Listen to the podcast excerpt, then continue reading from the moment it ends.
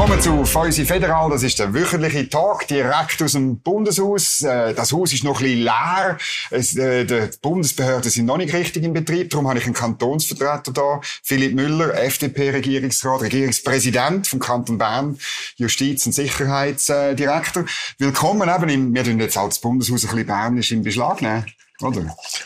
Ja, mit, eben mit Berner. Wir sind ja schon zurück aus der Ferien, im Gegensatz Genau. zu den eidgenössischen Politikern. Das ist, wir tun alle Vorurteile, die es gegen Berner gibt, widerlegen. Merci, dass du gekommen bist. Merci für die Einladung. Sehr zum Wohl. Ja.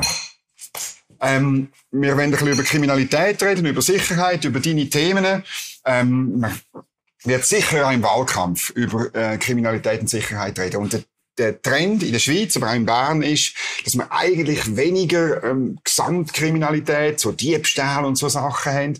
Aber wir haben das Problem mit Gewalt, glaube ich, und wir haben das Problem mit Jugendkriminalität. Stimmt die Analyse oder wie, wie siehst du das? Ja, das ist richtig. Wir haben ja viele so Diskussionen, wo man dann sagt, ja, aber die Gesamtdelikte nehmen ab. Aber man muss eben schauen, welche Deliktkategorien sich wie bewegen. Mhm. Und bei den Gewaltdelikten haben wir, gerade Jugendgewalt haben wir eine Zunahme.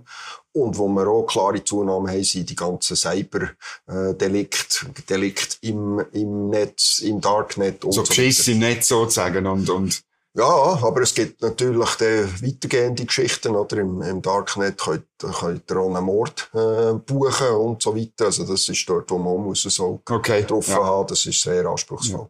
Jetzt äh, eben die, die schweren Gewaltdelikte und, und Jugendkriminalität. Was ist deine Analyse? Woran liegt das? Warum nimmt das zu? Was, was klappt nicht? Ja, also es gibt verschiedenste äh, Interpretationen da dazu. Man sagt, das ist so ist die ganze Netzgeschichte, die man hat. Die, Leute, die, Kinder, äh, die Jugendlichen konsumieren das. Man hat Gewaltdarstellungen. Wenn ihr auf Twitter geht, habt ihr Streetfights, Streetfights hier, Streetfights da. Echte Kämpfe oder in den Strassen. Und die Jungen schauen an. Und das kann ich mir schon vorstellen, dass das eine Möglichkeit ist.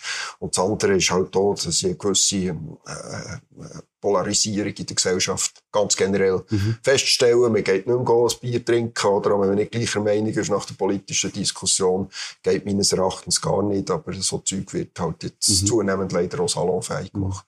Die SVP betont immer wieder, es hat mit der Migration zu tun, es hat mit den Ausländern zu tun. Ähm, stimmt das? Man bringt immer Zahlen, oder, von wie viel Prozent von der, von der Leute in den Gefängnissen Ausländer sind und darum hat das einen, einen Zusammenhang? Ja, es, ein Teil ist sicher importiert. Das kann man sagen. Aber es gibt natürlich auch in anderen Bereichen Zunahmen. Dann kann man noch sagen, gibt es da Wechselwirkungen untereinander. Aber ähm, das sind äh, Feststellungen, die man schon machen kann. Mhm. Seit, äh, glaube ich, drei Jahren macht die Berner Polizei einen Schwerpunkt auf Jugendgewalt. Äh, Gewalt. ähm, ich habe gelesen, Prävention und Repression. Was, ja, äh, funktioniert das? Was sind deine Erfahrungen? Ja, es funktioniert gut. Wir hatten so Jugendpatrouillen unterwegs. Die sind auch nicht in der Uniform. Die sprechen die Jugendlichen an, machen sie auf gewisse Verhalten aufmerksam, äh, die nicht gehen. Und wir haben dort schon Erfolg im Sinne von, dass die nicht einfach sagen, äh, geht mir nichts an und will gar nichts hören, sondern dass sie darauf reagieren. Und ich glaube, das ist etwas vom Wichtigsten, wenn man die Jugendlichen selber davon abbringt, nicht nachher mit Repression, wenn es schon passiert ist, mit Strafverfolgung, sondern vorher. Und Repression funktioniert auch, oder? Ja, die funktioniert. Die Polizei hat einfach sehr viele Aufgaben. Man sieht, wir, was immer wieder hören, man soll bei der Autopause, man soll bei denen, man soll das, man muss bei den äh, älteren Leuten, die vielfach das Ziel sind von diesen Schockanrufen, dass Genau. sie nachher Geld abgeben und so weiter. Äh, also der Polizei geht die Arbeit nicht aus und sie tut äh, auf der einen Seite Schwerpunkte setzen und auf der anderen Seite halt dort, wo es ein bisschen brennt, probieren zu löschen.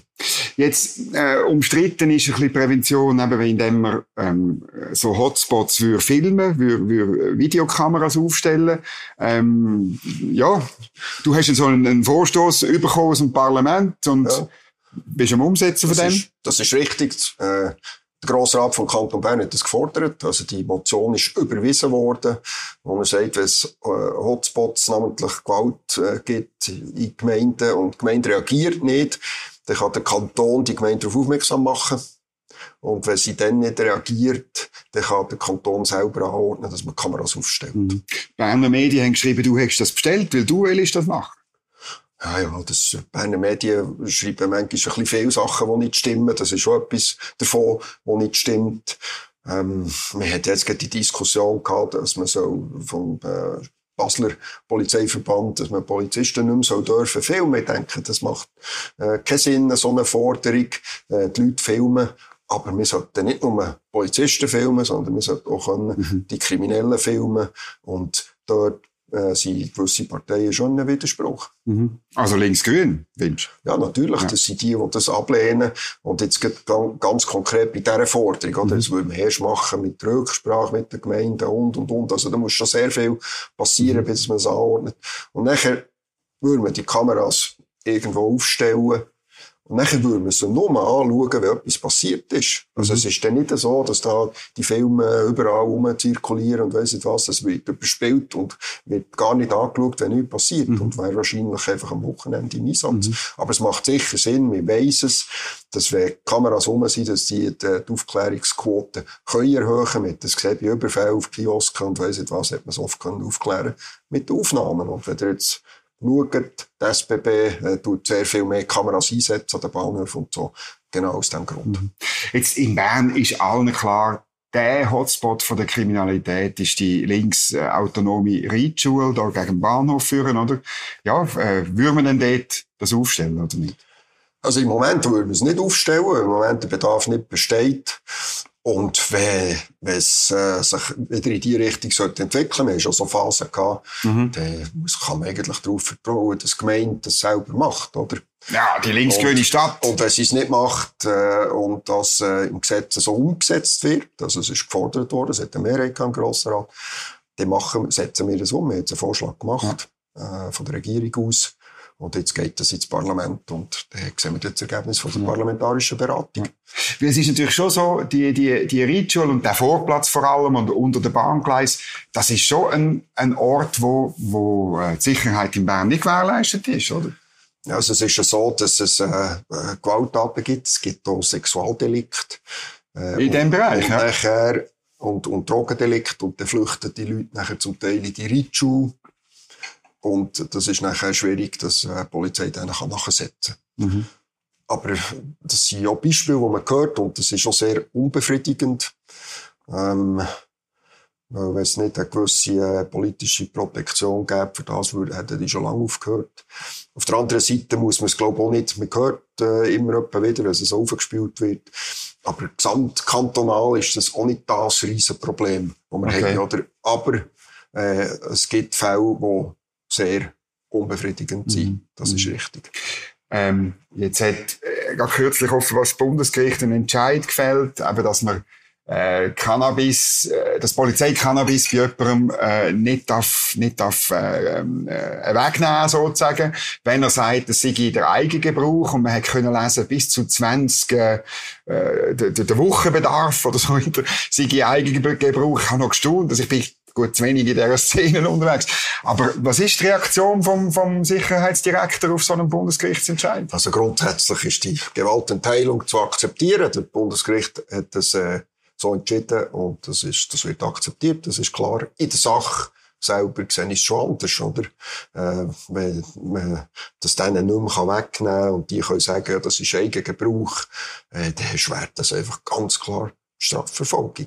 Ja. Ganz klar. Also, ja, ich ja, hätte also, mir ein anderes äh, Urteil gewünscht. Ja. Und, und ich meine, äh, es werden dann auch Dealer werden einfach sagen, es ist der eigene Gebrauch, oder? Also man wird dann weniger können auf eigentlich das Problem bekämpfen, oder? Letztlich. Ja, also äh, ja, schon in anderen äh, Gesetzgebungsgeschichten hat man gesehen, dass jetzt wieder, zum Beispiel bei den äh, Teilnahmerecht, oder wenn jemand von einer Bande angeschuldigt ist, dann können die anderen Bandenmitglieder dabei sein wenn der befragt wird und können natürlich ihre eigenen Aussagen nachher Denen das, anpassen. Ja, natürlich. Also, wir, wir haben das leider im Gesetz. Ja. Äh, auch da hätten wir eine andere Lösung gewünscht. Ich kann nicht ganz nachvollziehen, wie das möglich ist. Aber vielleicht braucht es noch einen, grösseren Leidensdruck, dass man das korrigieren kann. Und im anderen Beispiel, das du erwähnt hast, dasselbe. Mhm. Am Schluss ist es das Parlament, sein Parlament, mhm. das Gesetz machen. Und wenn das Gesetz äh, ungenügend ist oder nicht, nicht so ausgelegt wird, wie man es will, dann muss man es halt mhm. anpassen. Mhm.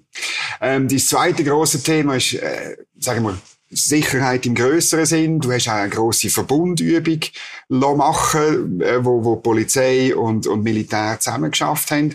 Und äh, man hat dann dir den Vorwurf gemacht, du tust da wie äh, die innere Sicherheit von der Schweiz militarisieren und so weiter. Äh, äh, und es hat sogar Demos gegeben da in Bern gegen die Übung Fides. Ja. Das ist eine sehr sinnvolle Übung von der Zusammenarbeit äh, Polizei, Militär. Man muss nicht träumen. Wir haben in der Schweiz insgesamt etwa 20.000 Polizisten. Wo Frankreich die Terroranschläge hatte, haben sie 110.000 Polizisten aufgeboten. Mhm. Also bei Bataclan. Ja, ja, genau. Und äh, wenn wir ein grosses Ereignis haben, äh, wer unterstützt die Polizei noch, wo der vielleicht am Anschlag ist? Mhm. Äh, und das kann die Armee in gewissen Bereichen, zum Beispiel beim Schutz von kritischen Infrastrukturen. Wir haben dort äh, beispielsweise äh, das Bundesamt für Gesundheit bewacht oder das Verteilzentrum äh, von einem Grossverteiler. Mhm. Das ist schon sehr wichtig. Oder? Es hat doch eine, äh, eine Stromproduktionsanlage oder ein Rechenzentrum sein. Und das sind Aufgaben, die die Armee kann übernehmen kann, um die Polizei zu entlasten. Das macht absolut Sinn. Und die, die, die äh, Zusammenarbeit das ist ein Faktum. Ich kann nicht einfach sagen, das ist innere Sicherheit und das ist äußere Sicherheit. Im Cyberbereich arbeitet man zusammen, äh, im, im Drohnenbereich arbeitet man zusammen und so weiter. Das sind Sicherheitsorganisationen von der Schweiz, die zusammenarbeiten und das ist gut so. Wir müssen das jetzt üben. Da können wir die Fehler jetzt machen und nicht dann, wenn es darauf mhm. abkommt. Linksgrün geht es natürlich, oder? Auch bei diesen Demos. Ich bin rasch schauen damals. meine, es geht natürlich um die generelle Schwächung von Sicherheit, oder? Ich meine, ich, ja. Das ist leider das ist leider so. Ich kann es eigentlich nicht nachvollziehen. Das ist, ein, das ist ein, eine Ideologie, äh, wo, wo ein bisschen äh, das klare Denken vielleicht äh, erschwert. Weil Sicherheit wollen wir auch. Das ist etwas, was der Bevölkerung dient. Wenn wir so eine Situation haben, wenn wir eine Terrorsituation haben, dann sind wir alle froh um die Sicherheitskräfte. Und wenn wir bei der Armee sind, oder, man hat ja von linker Seite dauernd die Armee kritisiert. Man hat gesagt, es gibt nie mehr Panzerkriege und weiss nicht was, der Flüger braucht es nicht. Wer sollte uns angreifen? NATO ist ja da. Und jetzt merkt man, dass das alles nicht stimmt. Die Zeit der Panzerkriege ist noch lange nicht vorbei. Und wir wissen auch nicht, wie die Entwicklung in den nächsten 10, 20 Jahren geht, weil der, der Gegensatz zwischen China und Amerika weitergeht. Was heisst das? Früher oder später, wenn sich China mit, noch mehr mit Russland verbündet und vielleicht mit anderen BRICS-Staaten, äh, Autokratenstaaten. Was ist, wenn die NATO, also man ist sich ja lange nicht überall einig, mit Ländern mhm. wie Türkei, wie Ungarn, wie Serbien, dort drin, was ist, wenn die NATO auseinandergeht. Was bedeutet das für die Schweiz? Also, ich meine, faktisch sind wir ja unter NATO-Schutz, obwohl wir nicht dabei sind. Ist ein bisschen, ist ein bisschen ja, ja aber darum müssen wir, wir müssen auch nicht dabei sein, aber wir müssen unseren Beitrag leisten. Sonst muss ja die mhm. NATO ihre Planung in unser Gebiet auch noch mit einbeziehen. Mhm. Also unseren Beitrag müssen wir leisten, ob wir dabei sind oder nicht. Es gibt viele Leute, die jetzt sagen, ja, da müssen wir halt dazugehen. Hm, das ist eine Frage, die man prüfen kann. Man muss sich einfach gut überlegen. Dann müssen wir den Soldaten auf Bagdad schicken. Wollen mhm. wir denn das? Mhm. Aber wir müssen unseren Beitrag leisten. Das ist das Wichtigste. Und da muss ich auch gleich sagen, wenn man schaut, wie viel das ausgegeben wird für die Verteidigung in Europa, bei kleineren Ländern, beispielsweise Dänemark, oder, die geben anderthalb Prozent vom Bruttoinlandprodukt aus, wir 0,7. Die genau. Hälfte. Die Hälfte. Und das ist seit, seit 20, 30 Jahren so, dass wir deutlich, wir reden nicht von gross, äh, von grossen Ländern, aber Dänemark, äh, Schweden, Holland, die geben alle deutlich mehr aus. Mhm. Warum geben wir so wenig aus? Äh, wir, haben ja jetzt, wir haben jetzt beschlossen, man will auf und auf immerhin 1%. Ja, auf 1%. Aber Bis 2030. Musst mal, genau, musst mal ausrechnen, in den letzten 20, 30 Jahren sind wir immer zwischen einem halben und einem ganzen mhm. Prozent vom Inlandprodukt drunter gewesen. Man muss sich mal die Summe ausrechnen, die der Armee heute fehlt. Mhm. In den letzten 30 Jahren. Das sind ist man zwischen 50 und 100 Milliarden. Mhm. Gut, darum haben wir einen Nachholbedarf. Ich meine, es gibt die Planung im VBS.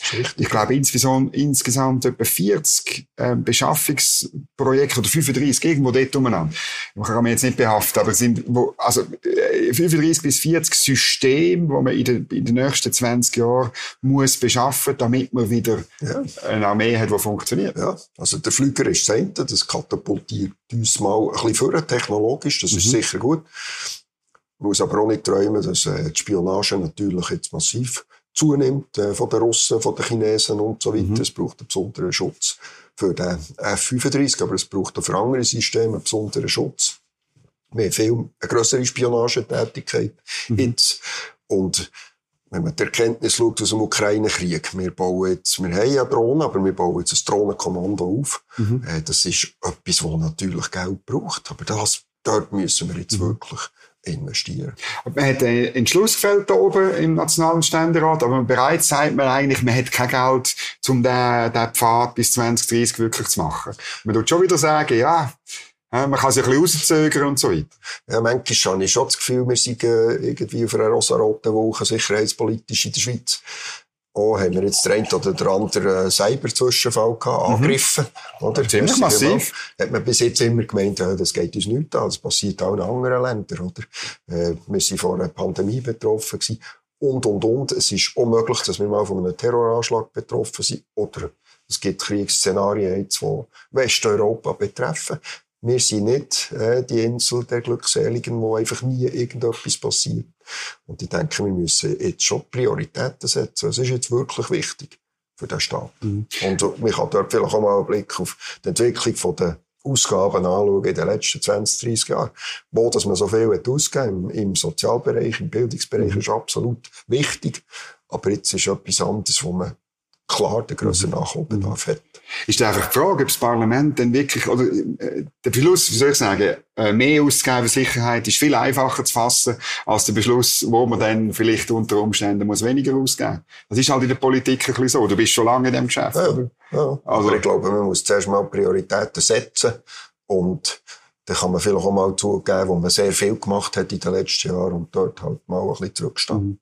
Mhm. Auf der linksgrünen Seite hat man ein bisschen reagiert. Ja, man hat auch interne Diskussionen gehabt, aber gleichzeitig die Stimmen jetzt bei SP und Grünen, die sagen, okay, wir wollen schon bei dem Krieg zur Kenntnis nehmen, dass äh, vielleicht auch irgendwie 30 Jahre äh, Friedenshoffnung ein bisschen vorbeigegangen ist. Die Stimmen gibt's fast nicht mehr. Oder? Ja, die gibt's leider fast nicht mehr. Ich, stelle auch ein bisschen fest, dass äh, bei der Linken äh, so die eher äh, extremeren Seiten äh, tonangebend sind. Haben bei der SP zwei äh, ehemalige JUSO-Leute an der Spitze.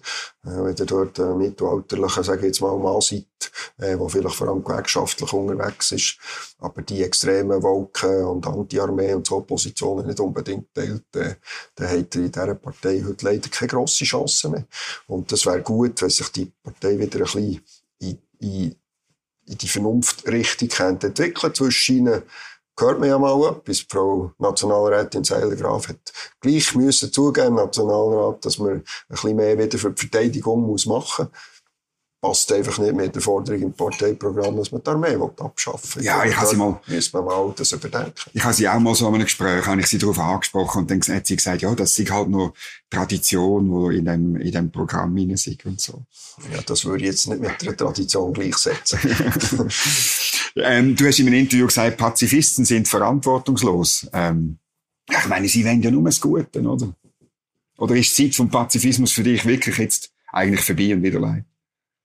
Das ist vorbei. Ja, also man kann zwar weiter träumen, aber wenn man, das ist relativ einfach, oder? Wenn man diesen Stimmen gefolgt wäre, dann sähe Europa langsam aber sicher anders aus. Wenn die Ukraine diesen Stimmen gefolgt wäre, dann gäbe es die Ukraine nicht mehr. Mhm.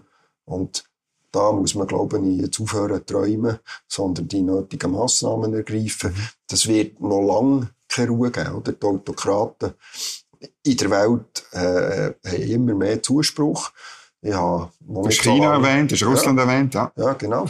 Ähm, ich habe noch nicht so lange gelesen, dass äh, noch vor 10, 20 Jahren die Hälfte der Menschen auf der Welt in, unter demokratischen Verhältnissen gelebt haben. Und jetzt sind es deutlich weniger. Mhm. Und es gibt Leute, die das noch cool finden, oder? So ein bisschen der harte Mann. Und man muss da nicht zu viel Volksrecht haben. Gerade wir in der Schweiz mit diesen ausgebauten Volksrechten, die sehr gut sind, mhm. Referendum und so weiter. Wenn ich auch schaue, wie wir Gesetze beraten und wenn ich das ein bisschen mit Deutschland vergleiche, in Deutschland können Parlamentarier machen, was sie wollen. Und bei uns stellt man sich schon immer die Frage, uh, geht das durch im Referendum? Mhm. Aber die Demokratie ist kein Selbstläufer. Mhm. Es gibt Zuspruch für Leute, die die Demokratie nicht wollen. Und da müssen wir schon aufpassen. Und wir werden keine Ruhe haben. Es gibt, die, die, die, wie der Krieg ausgeht, die Russen werden aufrüsten nachher, die Chinesen rüsten weiter auf, alle rüsten auf.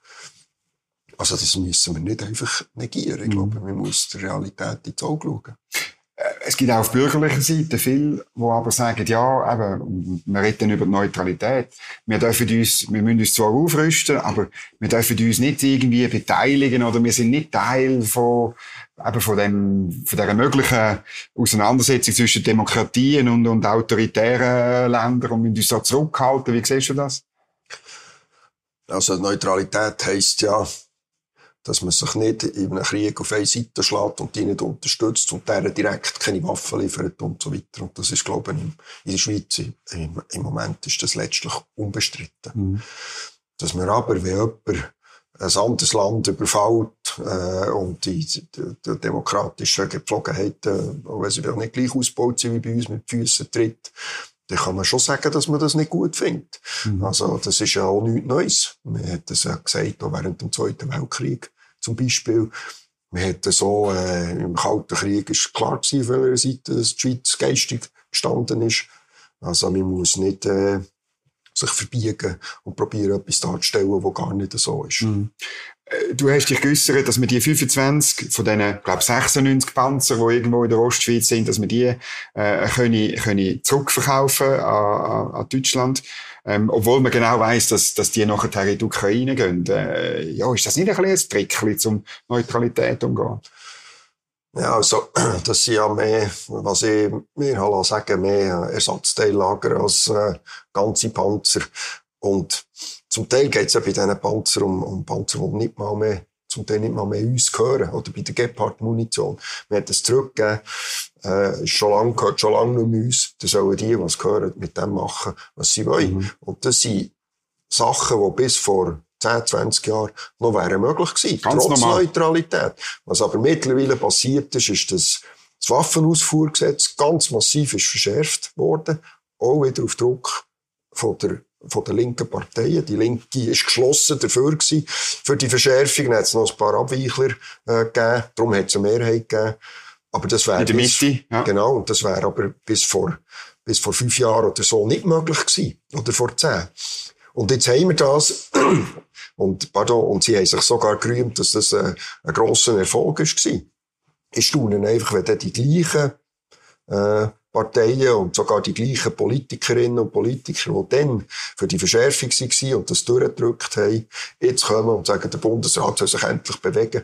Der Bundesrat kann sich nicht bewegen, genau wegen dem Gesetz, das sie uns gebracht mhm. haben. Leider äh, werden diese Zusammenhänge in den Medien in der Regel nicht so dargestellt. Man sagt einfach immer, ja, das ist Neutralität, das stimmt nicht. Mhm. Vor zehn Jahren wäre das noch möglich gewesen. Erst jetzt mit der Verschärfung vom Waffenausfuhrgesetz mhm. geht das nicht mehr. Das ist eine mhm. Frage von dem Gesetz. Und da sind eigentlich die Bürgerlichen ja dagegen gewesen. Mhm. Du bist ja zuständig für äh, Rückschaffungen von abgewiesenen Asylbewerbern. Ganz ein schwieriges Thema, weil äh, man hat zwar 64, glaube ich, Rückführungsabkommen, habe ich mir letztes Mal sagen. Ähm, gewisse funktionieren gut, gewisse ja. funktionieren überhaupt nicht. Ähm, und und für, für die Bevölkerung ist das noch stoßend, dass man Leute, wo man eigentlich mit einem rechtsstaatlichen Verfahren festgestellt hat, ja. dass sie nicht da dürfen bleiben, aber dass sie faktisch gleich da bleiben. Irgendwann sind es dann Härtefälle, dann kommen sie gerade wieder auf dein Pult, oder? Und, und äh, ja, dann bleiben sie da. Ja, das ist unbefriedigend. Also so schnell geht das nicht, äh, dass sie nachher bleiben können. Aber es gibt Fälle, die sich in diese Richtung entwickeln. Äh, ich glaube, wir unternehmen alles, dass wir die, die in einem rechtsstaatlichen Verfahren durch Entscheid auf Bundesebene übrigens, nicht auf Kantonsebene, dass man ihnen gesagt hat, ihr könnt nicht bleiben, weil ihr nicht verfolgt seid und man auch festgestellt hat, dass sie zurück können. Oft mhm. heißt ja, die können nicht zurück. Das stimmt nicht. Das heißt die können aber, ja. alle zurück. Das hat man geprüft, die Frage. Die Rückreise ist technisch möglich. Aber man hat nicht unbedingt das Abkommen mit dem Heimatland von diesen Leuten, mhm. Dass man sie zwangsweise mhm. zurückbringen kann. Das heisst, wenn sie nicht gehen, dann bleiben sie hier. Mhm. Wir probieren es, aber dort haben wir einfach eine Schranke mhm. drin, weil das Heimatland nicht mitmacht. Mhm. Ähm, äh, was, was müssen wir machen? Also müssen wir mehr so Rückführungsabkommen machen? Müssen wir die vielleicht, gibt da oben immer wieder den Vorschlag, das an die Entwicklungshilfe zu koppeln, oder? Mit den Ländern? Das ist etwas, was ich mir gut vorstellen kann. Ja. Oder wir müssen so äh, unsere, unsere Karten, die wir haben, ausspielen. Mhm. Ähm, das, oder wenn das nicht äh, rechtsstaatlich wäre, wäre das etwas anderes. Aber das ist ein sauberes Verfahren. Man hat auf der einen Seite die, die das Asylgesuch ja gut geheissen worden ist, über die redet man noch nie. Aber die, die äh, werden integriert, die können hier arbeiten, die können wohnen, die bekommen Sprachkurse geschenkt und, und, und. Und dann geht es um die, wo man gesagt hat, nein, die sind nicht verfolgt, die kommen in die Schweiz aus wirtschaftlichen Gründen. Das ist nachvollziehbar. Aber wenn wir alle nehmen, können wir dann irgendwann schon die nicht mehr nehmen, die es wirklich nötig haben. Und dass man nachher halt, wenn die Länder nicht mitmachen, äh, äh gewisse Goodies äh, mit ins Spiel bringt. Also beispielsweise die Entwicklungshilfe. Mhm. Das sehe ich absolut als mhm. richtig. Es heißt, also auch Berner Medien schreiben, der Philipp Müller ist ein Hardliner im Asyl. Ähm, ja, weil du auch darauf hinweisst, wenn man abgewiesen ist, man kann nicht einfach auch äh, es gibt einfach auch keine äh, Integration an sich, oder? Sondern es ist, genau. es ist eigentlich festgestellt, was, was muss dieser Person muss passieren. Ganz schlimm, der Müller, der macht ähm, eine, eine harte Asylpolitik im Vergleich auch zu anderen Kantonen. Der Müller setzt einfach das Gesetz um so wie das die Exekutive in allen anderen Bereichen auch muss. Dass es keine Integration gibt für die Abgewiesenen. Ja, ja nur für das die steht im Gesetz. Ja. Das steht im Gesetz. Dass sie nicht in einer Wohnung können wohnen Das steht im Gesetz. Dass sie ein Arbeitsverbot haben, schweizweit. Das steht im Gesetz. Mhm. Und das ist ja auch richtig. Sie sollen zurückgehen, sie sollen nicht hier arbeiten und sich integrieren und weiss nicht was. Und eben Härtefall werden, sieben Jahre später. Ja. Ja. Aber ich meine, das heißt ja, dass andere Kantone das nicht machen. Man hört immer wieder von der Romandie, dass es in, in, in, in der Watt und in Genf nicht gemacht wird. Man hat es auch schon gehört von Basel oder so. Ja, ja über andere Kantone, da wollte ich mich nicht äußern, aber wir tun hier das Gesetz umsetzen, was so beschlossen ja. ist. Und äh, ich staune manchmal, wie auch äh, Parlamentarier sagen, wir verstecken sich hinter dem Gesetz. Das ist die Aufgabe der Parlamentarier, dass sie Gesetz machen. Und in anderen Bereichen wollen sie gar nicht, dass man sich hinter dem Gesetz mhm. äh, versteckt. Es gibt nicht eine Auswahlsendung, welche Gesetze das man umsetzt mhm. und welche nicht. Die sind alle umzusetzen. Mhm. Und hier ist es nicht, äh, also, wenn, man, wenn, wenn sich an das Gesetz halten, ein Hardliner ist, dann bin ich ein Hardliner, ja. Mhm. Jetzt bist du Regierungspräsident in diesem Jahr, Kanton Bern. Äh, das ist ein grosser Kanton, das ist ein wichtiger Kanton. Ähm, viele schauen uns zu aus der Zentralschweiz oder aus Zürich und die sagen immer, ja, die Berner, die könnten viel wirtschaftlich aktiver sein, sie könnten ähm, äh, weniger Geld aus dem NFA beziehen und, und, und mehr Dynamik auch ökonomisch anbringen. Du bist ja als FDPler, müsstest du ja ähnliche Meinung haben. Also der grösste Industriekanton in der Schweiz ist der Kanton Bern. Das wissen viele Leute nicht. Das ist ein mhm. grösserer Industriekanton als der Kanton Zürich.